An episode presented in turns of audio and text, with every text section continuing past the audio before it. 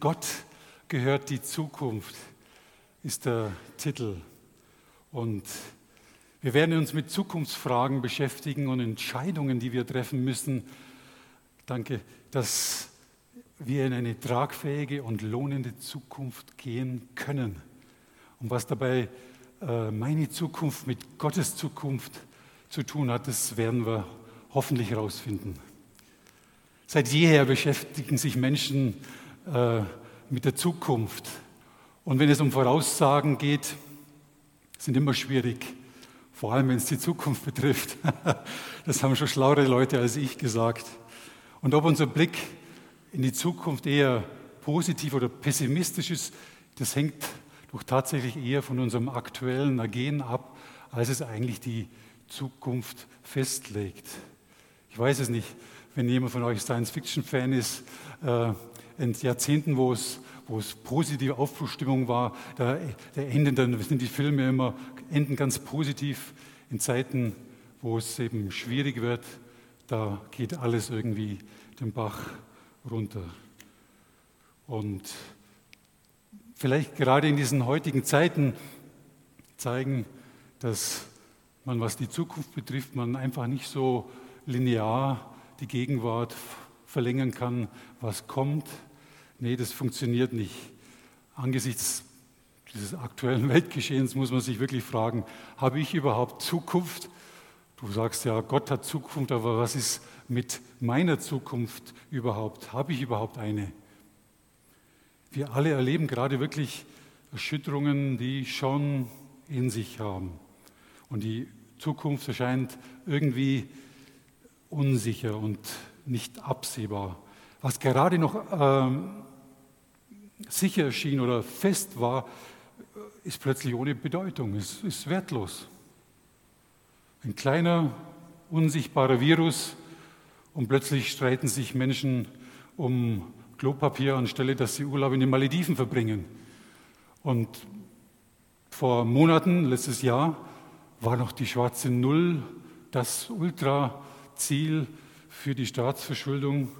Und jetzt vor einigen Wochen wurden Hilfspakete über 1,8 Billionen Euro, also 1800 Milliarden, das kann man sich gar nicht mehr vorstellen. Also es ist schon spannend. Aber gerade in solchen Zeiten, und das soll mein Ziel sein, bin ich davon überzeugt, dass es Prioritäten gibt, dass es, auch wenn sich so viele Dinge rasch ändern, diese äh, Dinge, bin ich überzeugt, dass es grundsätzliche Entscheidungen gibt in unserem Leben, die die Richtung vorgeben und die eine tragfähige und lohnende Zukunft äh, äh, erlauben. Ich nenne sie grundsätzlich, weil es sind keine alltäglichen äh, Entscheidungen. Es ist nicht so, dass ich jetzt, äh, naja, mal schaue, wie das Wetter wird, was ziehe ich denn für Hose an oder was, was kaufe ich essen, für, was muss ich einkaufen, was wir heute Abend essen wollen. Nee, es sind fest, es sind grundsätzliche Entscheidungen, die, glaube ich, jeder von uns treffen muss und unabhängig von eben dieser Großwetterlage, von diesen Erschütterungen. Und Entscheidungen eben, weil du, weil man sie treffen muss und äh, trotz dieser bewegten Zeit, um eine tragfähige Zukunft zu haben. Und man muss sie vielleicht jetzt treffen oder treffen, bevor man wirklich in schwierige Fahrwässer gerät. Aber was sind das für Entscheidungen? Ich bin froh, dass du das fragst. Äh, wie kann man eine tragfähige, lohnende Zukunft gestalten? Was hat Bestand in dieser Zeit? Oder als Investor würde ich sagen, was ist eine sichere Investition in sicheren Zeiten?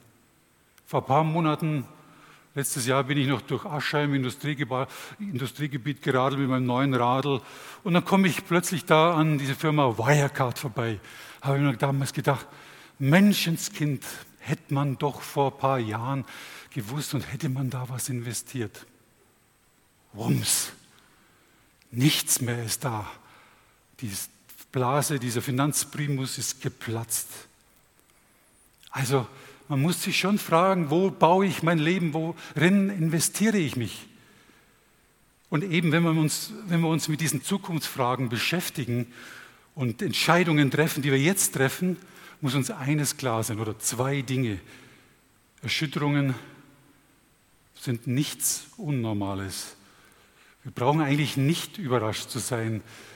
Ja, in der Bibel, im Wort Gottes steht schon viel darüber. Und Gott selber ist auch nicht überrascht.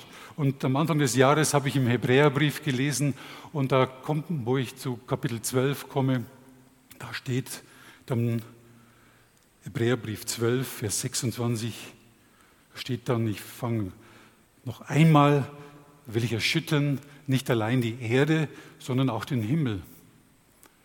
Ja, da ist von einer weltweiten Erschütterung die Rede, die die ganze Erde erfassen wird. Und es hat mich schon an die gegenwärtige Zeit erinnert.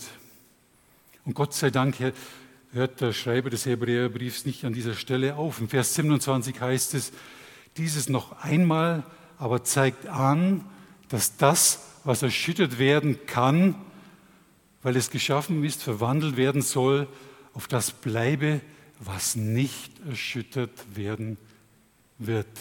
Ich muss dieses Lutherdeutsch nochmal übersetzen. Es wird erschüttert, was erschüttert werden kann, auf das bleibt oder offenbar wird, was nicht erschüttert werden kann.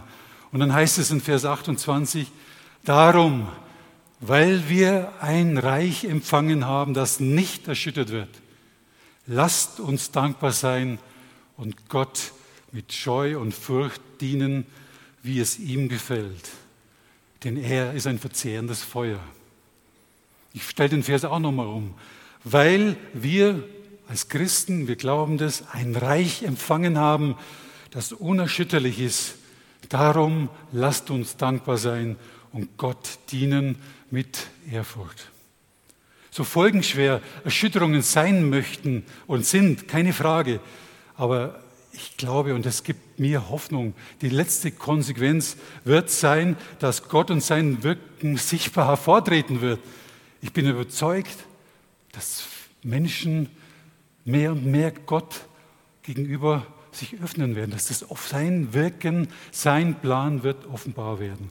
Und das ist der zweite Punkt. Erschütterungen wird es geben, aber Gottes Werk hat Zukunft. Gott und sein Wirken, sein Bauplan für uns persönlich, für seine Gemeinde, für seine Kirche ist unerschütterlich. Amen. Kann ich mal einen Amen hören? Halleluja. Und aus dieser Erkenntnis und aus dieser Sicht gibt sich für mich eine logische Entscheidung. Und jetzt kommt auch unsere Zukunft, deine Zukunft ins Spiel. Wenn wir wissen, dass Gottes Vorhaben Zukunft hat, sein Reich und dass es Bestand hat, dann wäre es doch dumm, wenn ich mich nicht in diese Sache investieren würde. Wenn ich mich dazu entscheide, dass Gott und sein Zukunftsprojekt nicht egal ist, dass, wir seine, dass er mir nicht egal ist in meinem Leben und seine Gemeinde, seine Kirche, dann ist das eine lohnende und sichere Entscheidung. Es geht eben um Prioritäten in meinem Leben. Und vielleicht führt ja diese Zeit, in der wir jetzt gerade leben, zu einem neuen Denken, zu einem Erwachen und zu einer Besinnung auf die Dinge, die wirklich wichtig sind und die, die ich meine Zukunft bauen kann. Es wäre schön. Ich weiß, die Urlaubszeit hat jetzt angefangen. Und gerade vielleicht, immer wo du jetzt auch bist und zuhörst, ähm, Genieße deinen Urlaub, aber nutze auch die Zeit. Geh in dich. Was ist wirklich, was zählt in meinem Leben? Das wäre schön, dass so ein Aufwachen möglich ist. Davon erzählt auch die Bibel in einem Buch. Haggai ist ein Prophet gewesen im Alten Testament und der spricht auch von so einem Aufwachen. Und dieses Aufwachen, diese Erweckung, die kam schon plötzlich aber dass sie plötzlich kam, da waren einige Entscheidungen seitens des Volkes Gottes notwendig. Und das wollen wir uns näher anschauen. Und wir werden Haggai aufschlagen. Das ist ein kleiner Prophet, nur zwei Kapitel. Den findest du da in der Bibel, wo deine Seiten vielleicht noch zusammenkleben, auch bei einem routinierten Leser. ja, in meiner Bibel habe ich gesehen, es steht auf Seite 1136. Vielleicht hilft dir das. Also, ihr seid so still hier. Hat es euch schon alles erschüttert oder was? Ist, ich möchte hier nicht eine düstere Zukunft. Im Gegenteil, wir haben Zukunft. Das sollte das Ziel meiner Predigt sein. Amen. Halleluja. Halleluja. Wenn, wenn wir Gott Raum geben in unserem Leben. Das ist der Punkt. Ich könnte jetzt eigentlich schon aufhören. Super, aber das mache ich nicht. Tut mir leid. Nein, es tut mir nicht leid. Nämlich jetzt kommt noch das Beste. Jetzt kommt noch mal das Beispiel am Volk Israel. Und es ist ein Haggai schön beschrieben. Das Volk Israel lebte damals auch in einer spannenden Zeit. Sie, die hatten auch Erschütterungen hinter sich. Und zwar vor 70 Jahren ist, wurden sie aus dem Land davon gejagt und vertrieben äh, und der Tempel, der wunderbare Tempel Salomos wurde zerstört. Und äh, ja, aber dann nach 70 Jahren, in Zeiten, wo Haggai gelebt hat, eben, da war plötzlich, kam dieser Perserkönig Kyros und hat den Juden wieder erlaubt, nach Juda zurückzukehren und wieder den Tempel aufzubauen. Wunderbar. Und 50.000 Leute haben auch sich aufgemacht, haben davon das Angebot angenommen und haben angefangen mit dem Tempel ihn wieder aufzubauen. Davon kann man im Buch Esra lesen, das ist auch, auch im Alten Testament. Doch die Arbeiten am Tempel kamen ziemlich bald zum Erliegen. Es gab Widerstände und die Aufbruchsstimmung wich und eine allgemeine Gleichgültigkeit und Lethargie gegenüber Gottes Haus machte sich breit. Und das Volk Gottes brauchte wieder einen neuen Anstoß zur Verendung des Tempelbaus. Und Haggai hatte eine wunderbare Aufgabe.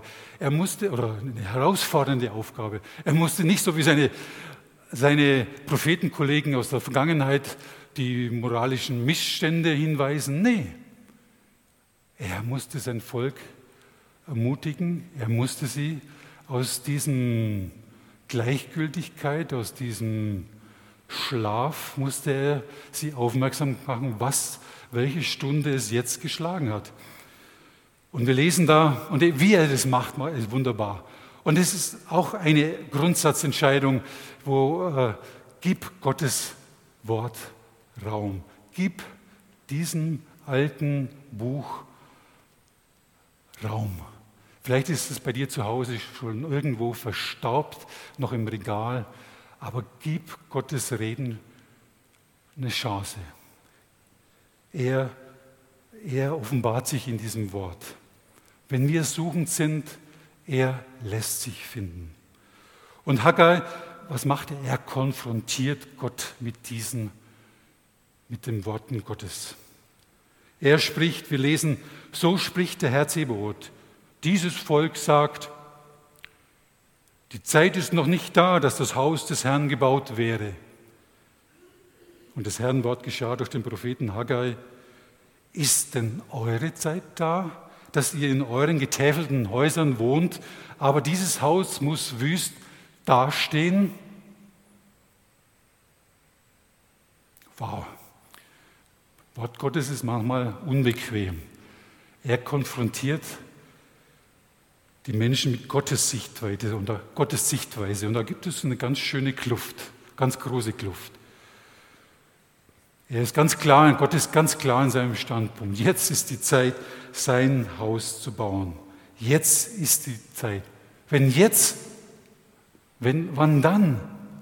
Vorher in Babylon konnten sie es nicht.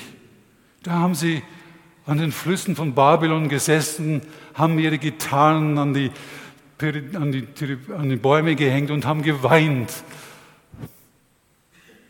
Vielleicht kennt ihr noch Boney M. Entschuldigung, Boney M. The river, by the rivers of Babylon, where we sat down. Yeah, yeah, we wept when we remembered Zion.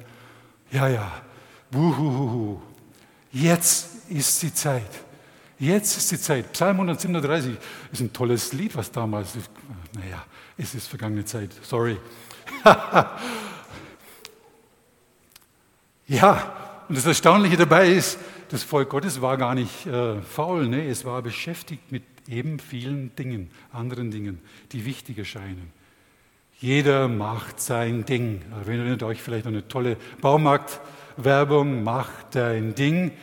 Haben wir vielleicht auch alle getan in diesen Zeiten, ist ja auch okay.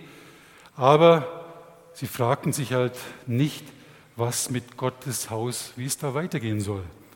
Ihre Prioritäten waren doch falsch gesetzt. Und da muss man sich schon auch mal die Frage stellen, was haben in den letzten Monaten sich deine Einstellung vielleicht über Gottes Arbeit, seine, seine Gemeinde, wie hat sich das ausgewirkt? Bist du näher zu Gott gekommen? Das wäre wunderbar. Oder, naja, es ist schon bequem. Oh, ich, aber mir geht es auch gar nicht, ob du hier bist oder auf aller. Bitte genieße es, genieße es, wo du bist. Aber trotzdem, so eine gewisse Lethargie, naja, brauche ich denn das, was Gott hier da, die Kirche ist denn, hat Kirche überhaupt Zukunft? Ja, die Gemeinde Gottes hat Zukunft. Und wir lesen weiter. Und Hacke und Gott fordert sie auf, eine ehrliche Bestandsaufnahme zu machen. Er sagt in Vers 5, achtet doch darauf, wie es euch geht. Ihr seht viel, ihr macht viel, ihr bringt viel ein, ihr esst, werdet doch aber nicht satt. Ihr trinkt, bleibt doch durstig. Ihr kleidet euch und keinem wird warm. Und wer Geld verdient, der legt es doch in einen löchrigen Beutel. So spricht der Herr. Achtet doch, auch, achtet doch darauf, wie es euch geht. Ja, lasst uns die Zeit nutzen, eine ehrliche Bestandsaufnahme zu machen wie es uns wirklich geht. Der Augenmerk war vom Volk Israel eindeutig auf die natürlichen Dinge gerichtet. Das entspricht auch in gewisser Weise unserer Natur. Ja, aber wenn Gottes Reden und seine Pläne für dich, für, sein, für dein Leben, wenn du das völlig ignorierst, dann ist eine Schieflage da. Und das Volk Gottes erkennt deutlich sein Defizit, dass es auf ihrer Seite liegt. Aber das Schöne ist eben auch, sie erkennen Gottes Fürsorge in diesem Reden. Gott ist ihre Zukunft nicht egal. Ja? Er sieht, dass sie weit unter ihrem Niveau leben. Sie rackern und machen und tun, aber es kommt nichts. Ja, die Prioritäten waren durcheinander. Gib Gottes Reden Raum. Er möchte, dass es dir gut geht. Er ist ein Gott, der dich segnen möchte, wenn wir auch an seinem oder wenn wir an seinem Werk mitbauen, wenn es uns nicht egal ist. Und, auf, ja, und aus dieser Bestandsaufnahme, Bestandsaufnahme, die das Volk trifft, kommt wächst beim Volk Gottes doch das Verlangen, etwas zu tun. Es kommt eine heilsame Erkenntnis, so kann es nicht weitergehen. Aber wie? Und dann kommt Gottes Reden wieder aus seinem Wort. Und er sagt, geht hin auf das Gebirge und holt Holz und baut das Haus. Und ich will meinen Wohlgefallen daran haben und will meine Herrlichkeit erweisen, spricht der Herr. Wahnsinn. Gott fordert ganz praktisch auf. Holt Holz und baut das Haus. Mit dieser Aufforderung, sich aufzumachen, kommt immer auch Gott des Zuspruch und sein Wohlgefallen, dass er dir sich erweisen möchte. Du bist nicht auf dem Holzweg, wenn du dich für Gott und seine Sache interessierst, wenn du dich engagierst. Amen. Tu das, was ihr könnt, heißt es. Er will das Seinige tun. Und glaub mir, das ist viel. Und vielleicht mehr, als wir uns vorstellen können. Wie oft hätten wir mehr Gottes Wohlgefallen in unserem Leben und seine Herrlichkeit? Naja, Vielleicht mach dich auf wo er zu dir gesprochen hat. Das letzte Mal, wo er jetzt spricht. Er will sich, seine Herrlichkeit will er dir erweisen. Man würde jetzt sagen, jetzt ist alles gut mit dem Volk Gottes und es fängt an zu arbeiten. Pustekuchen. Noch einmal muss er die Israeliten ihren geistlichen und natürlichen Zustand vor Augen führen. Wir lesen das in Verse 1, also 9 bis 11, Kapitel 1. Ihr erwartet wohl viel, ja, aber siehe, es wird wenig und wenn ihr es schon heimbringt, so blase ich es weg. Warum das, spricht der Herr Zebaoth? Weil mein Haus wüst dasteht. Ihr aber eilt und ein jeder sorgt für sein Haus. Und dann wieder listet er das auf. Du, wir sind keine Bauern, vielleicht bist du noch Landwirt, aber die Bibel spricht in tollen Bildern immer mit, mit, mit Ernten und so weiter. Ja, aber das, wenn du, das Werk deiner Hände ist damit gemeint. Er will es segnen. Also, er muss sie nochmal wieder auf, nochmal das wiederholen, weil er uns Pappenheimer kennt. Wie schnell geht doch unsere Motivation flöten? Entmutigung, Resignation, Selbstzweifel machen sich Raum. Das Volk Israel war ein Meister der Prokrastination. Das ist, ist nichts Unanständiges, aber was sehr lästiges. Ich wusste auch nicht, was das bedeutet, aber ich habe schon gewisse Perfektion darin erreicht. Man sagt Aufschieberitis, ja, ich schieb's auf, ja, oder der Volksmund sagt die lange Bank, auf die man schiebt, oder eben des Teufels liebstes Möbelstück eben, die ist auch aus Holz, aber aus eben faulen Holz. Und Morgen, morgen eben, nur nicht heute. Naja, das ist auch eine gewisse gute Taktik. Ja? Ich weiß noch, wo wir in Ägypten waren, wunderbares Land. Entschuldigung, wenn ich jetzt davon berichte in diesen Zeiten, aber vielleicht, ja, wir waren da am Strand gelegen, am, am Roten Meer, wunderbar. Aber Du konntest nicht ruhig liegen bleiben. Immer kam jemand, der dir irgendeinen Teppich oder irgendwas verkaufen wollte, irgendein Kamel, wo du reiten kannst oder irgendeine Massage oder irgendwas. Mich hat das so genervt. Dann habe, gedacht, oh. Dann habe ich gesagt, Kinder, wenn wieder was kommt, seid ruhig zu mir. Also wenn, wenn sie kommen zu mir, kamen die zu mir immer. Na, haben sie schon wieder losgelegt. Da habe ich gesagt, ja, das ist toll, was du da, toll, ja. Aber schau, wir sind jetzt erst gerade da. Nächste Woche, da machen wir das, ganz bestimmt. Und siehe da, ich hatte meine Ruhe. Das habe ich noch zwei, dreimal gesagt und die sind dann kommen. Ah ja, der macht das nächste Woche. Die haben nicht gewusst, dass ich dann nächste Woche abgehe. Also, naja, auf jeden Fall, es hat funktioniert. Also, Geh mal in dich. Also, es ist bereit, sich aufzumachen. Also mit dieser Einsicht und mit diesem erneuten Zureden kam das dann plötzlich. Und dann kommt das Wunderbare. Vers 12, Kapitel 1 lesen wir. Da gehorchten Zerubabel, der Sohn Sheltiels, und Jeschua, der Sohn, da, da, da, der hohe Priester, und alle übrigen vom Volk der Stimme des Herrn ihres Gottes und des Worten des Propheten Haggai. Sie erfolgten, sie gehorchten. Das fing an von der Leiterschaft, von der weltlichen, von der geistlichen und vom ganzen Volk. Und das Volk fürchtete sich und fing an. Und dann kam wieder Gottes Zusage, ich bin mit euch, spricht der Herr. Und das ist eben wenn die Bibel davon spricht, von Ehrfurcht, von Furcht. Ich respektiere Gott, wenn ich mich aufmache, wenn ich gehorsam bin. Und wieder, er spricht, ich bin mit euch. Und dann kommt was Wunderbares.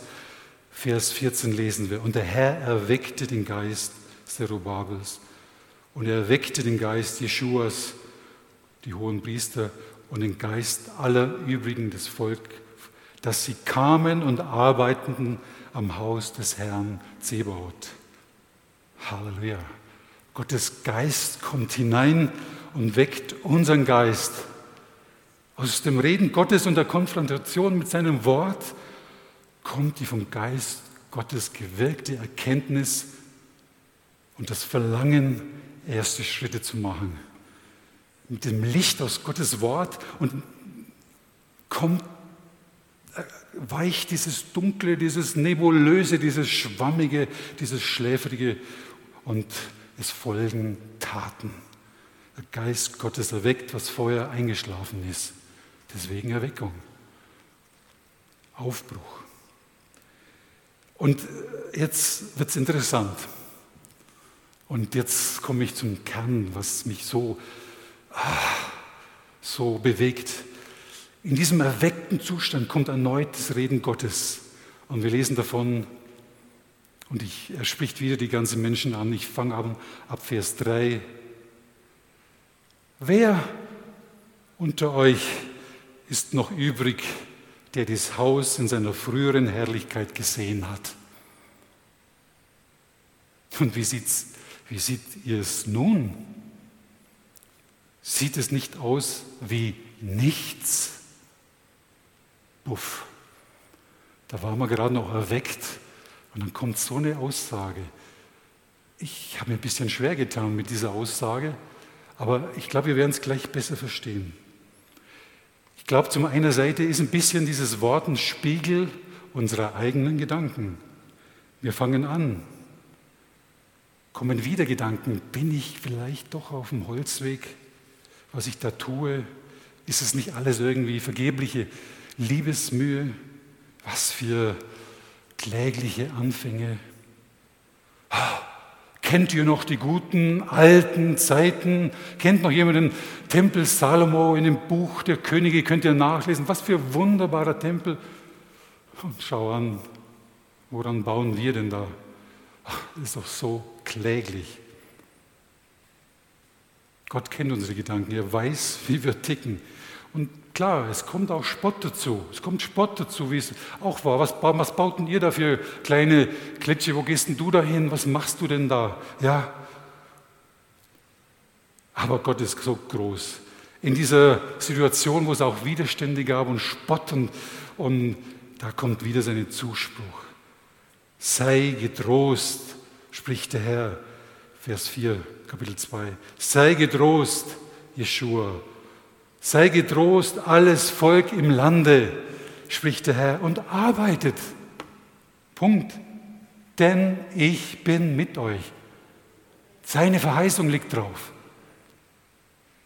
Und mein Geist soll unter euch bleiben, heißt es dann. Fürchtet euch nicht.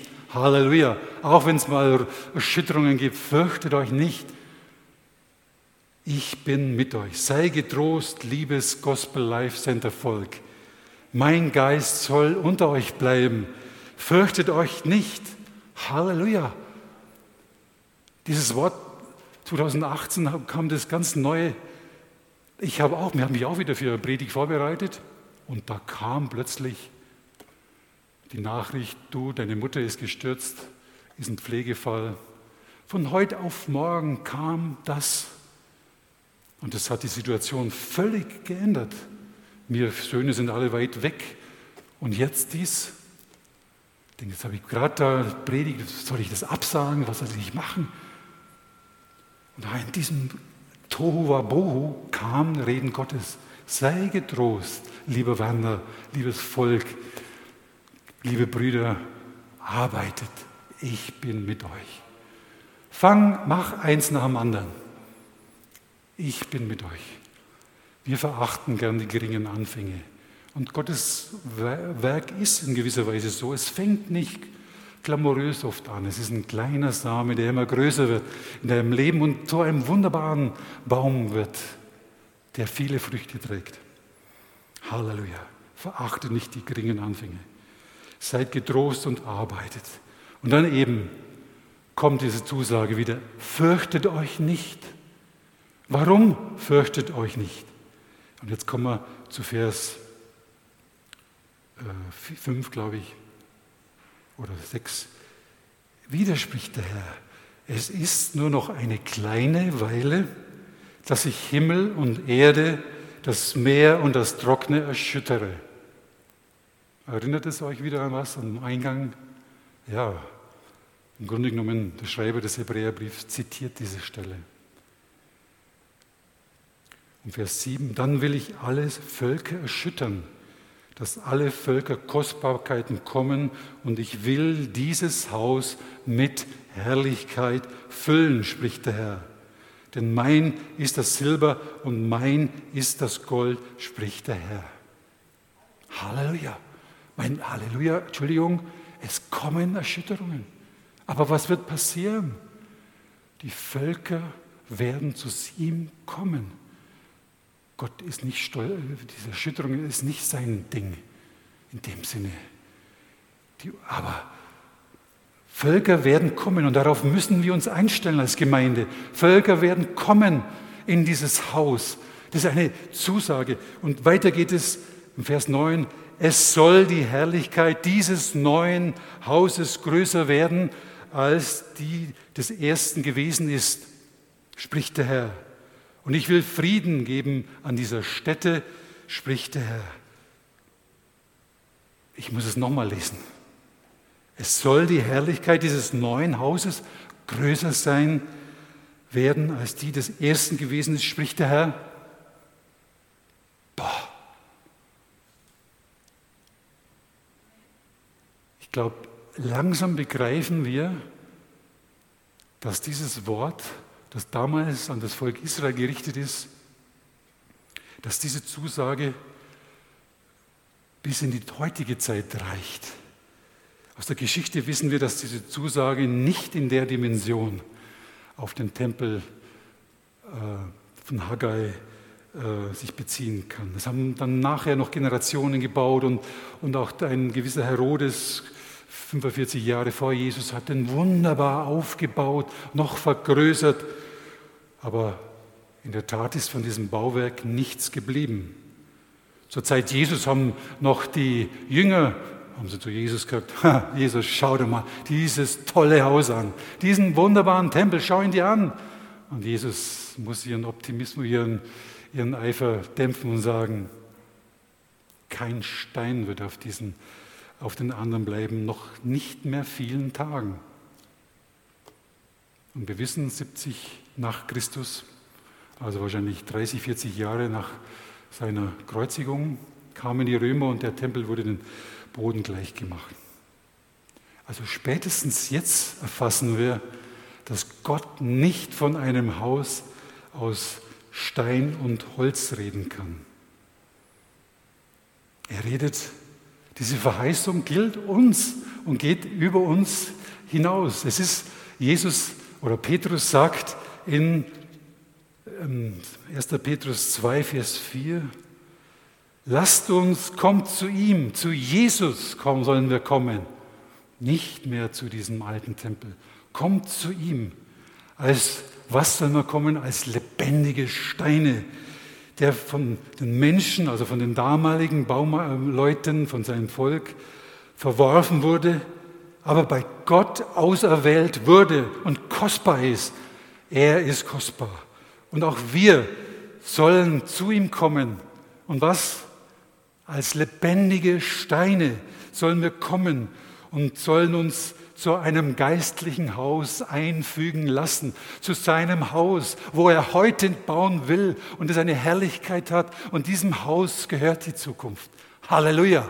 Und Halleluja, wir sind lebendige Steine, aufgebaut auf dem Fundament Jesus Christus.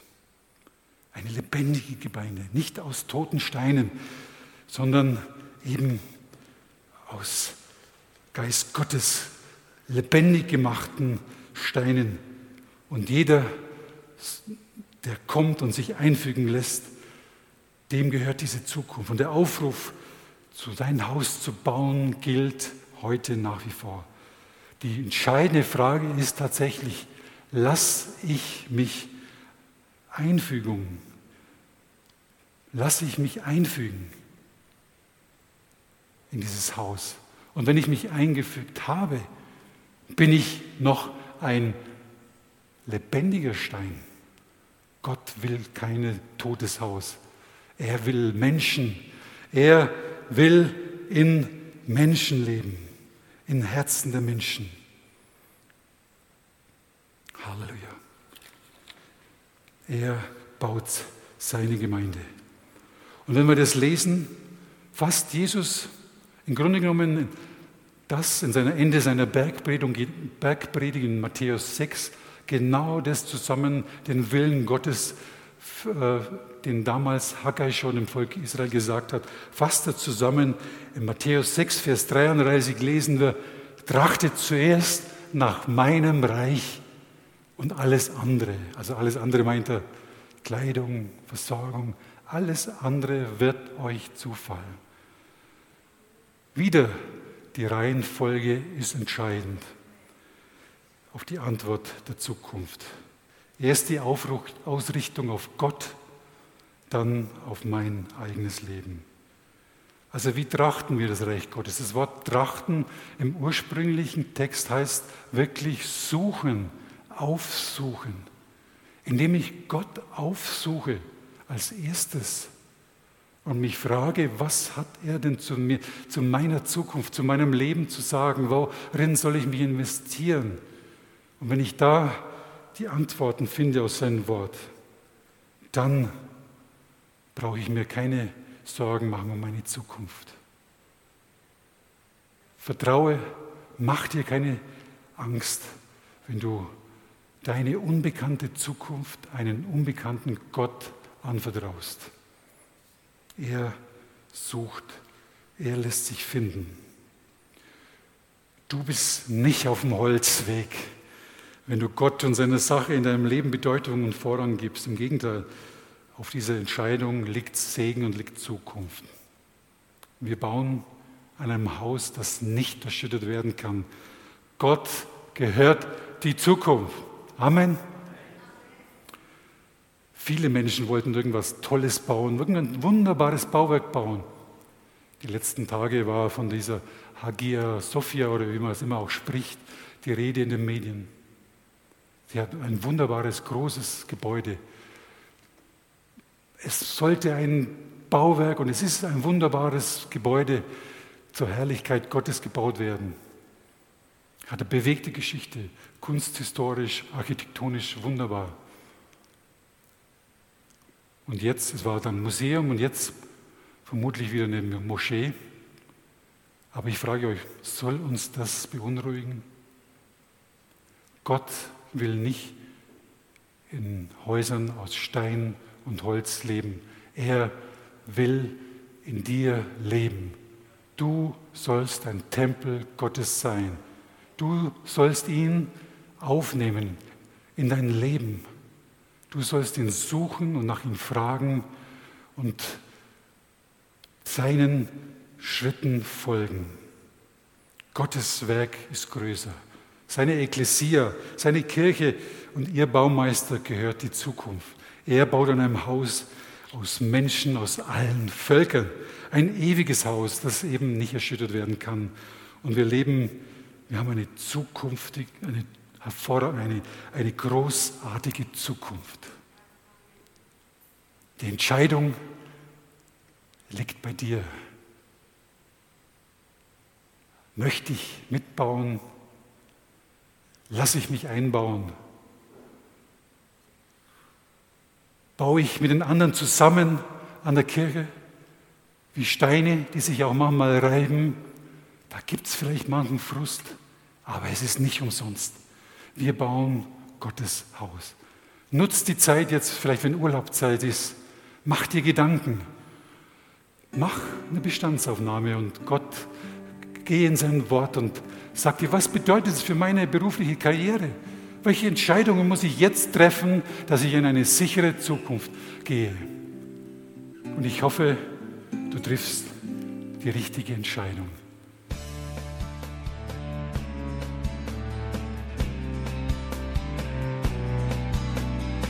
Liebe Zuhörer, Das war ein Ausschnitt eines Gottesdienstes hier im Gospel Life Center. Auf unserer Website www.gospellifecenter.de können Sie die Notizen für diese und andere Predigten nachlesen und sich über die Arbeit von Gospel Life Center informieren. Wir wünschen Ihnen Gottes Segen.